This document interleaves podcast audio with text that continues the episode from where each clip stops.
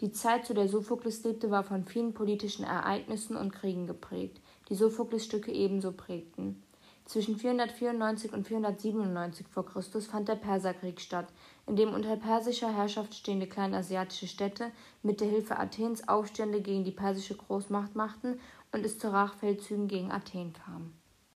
Zwei Kriege, die die Zeit ebenso stark prägten, waren die Schlacht von Marathon im Jahre 490 v. Chr. und die Schlacht von Salamis im Jahre 480 v. Chr., die ebenso zwischen den persischen Großmächten und Athen stattfanden. Nach der Gründung des ersten attischen Seebundes 478 v. Chr. siegten die Athener zwischen 467 und 466 v. Chr. über die Perser. Nach einer erneuten Niederlage der Athener im Jahre 454 v. Chr. kommt es sechs Jahre später schließlich zum Friedensschluss. Der Samische Krieg zwischen Samos und Athen ging von 441 bis 439 v. Chr. Nachdem 428 v. Chr. das Gremium der Probulen gegründet wurde, startete im Jahre 404 v. Chr.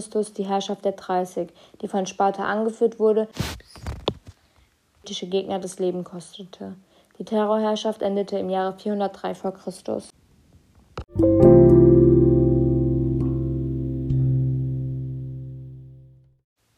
Der Tragiker Sophokles wurde zwischen 497 und 496 v. Chr. in Kolonnos, einem Stadtteil in Athen, geboren.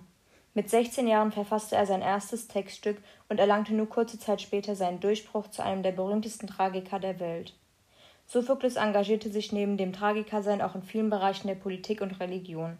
Er war für die Finanzen des attischen Seebundes zuständig, der ein Bündnissystem zwischen Athen und vielen Poleis aus Asien ist. Er war Feldherr im Samischen Krieg, Teil des Gremiums der Probulen, die entschlossen gegen die radikale Demokratie waren. Er war auch Priester und war an der Einführung der Heilkunde beteiligt, weswegen er nach seinem Tod Heros Dexion genannt wurde.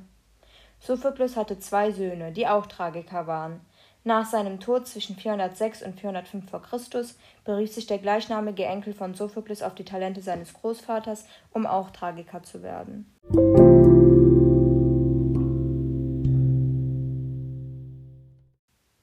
Sophokles Tragödien waren durch die genannten historischen, politischen und religiösen Faktoren geprägt. Vor allem ließ er sich vom Autor Homer inspirieren. Deshalb wurde er nach seinem Tod auch als tragischer Homer bezeichnet. Zu seinen berühmtesten Werken zählen die Tragödie Ödipus, Ödipus of Kolonos, welche aber erst nach seinem Tod aufgeführt wurde, die Tragödie Antigone und nachdem er diese verfasste, wurde er zum Stratege im Samischen Krieg. Ebenfalls verfasste er Philoktet und Elektra. Dabei berief er sich auf die zuvor verfasste Elektra und griff die Problematik erneut auf. Auch heutzutage berufen sich Dichter immer noch auf seine Stücke. Insgesamt errang Sophokles mit 28 Tetralogien 18 bis 24 Siege. Letzter wurde er dabei nie. Auch verfasste er Satirspiele. Sie zählen zu der Gattung des antiken Dramas. Sie kommentieren Geschehen auf eine heitere Art und Weise. Ebenso schrieb er Elegien, also Klagegedichte, und Pene, die auch als Dankeslieder bekannt sind.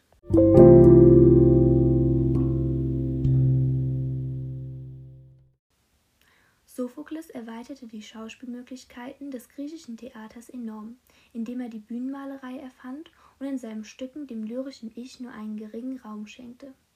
Den Chor setzte er wie ein Schauspieler ein und auch führte er einen dritten Schauspieler ein und ließ im Wechsel den Chor und die Schauspieler auftreten. Von Aristoteles bekam er ein Lob vor allem für diese Konzeption, da sie im Gegensatz zu den Konzeptionen der anderen Tragiker stand.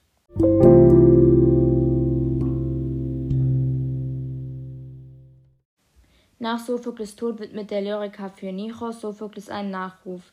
Glückseliger Sophokles, der nach einem langen Leben als glücklicher und rechtschaffener Mann gestorben ist. Er hatte einen schönen Tod, nachdem er viele schöne Tragödien gedichtet hatte und nie ein Leid ertragen musste. Mit dieser Nachrede beweist der Lyriker seinen Respekt und seine Hochachtung Sophokles gegenüber.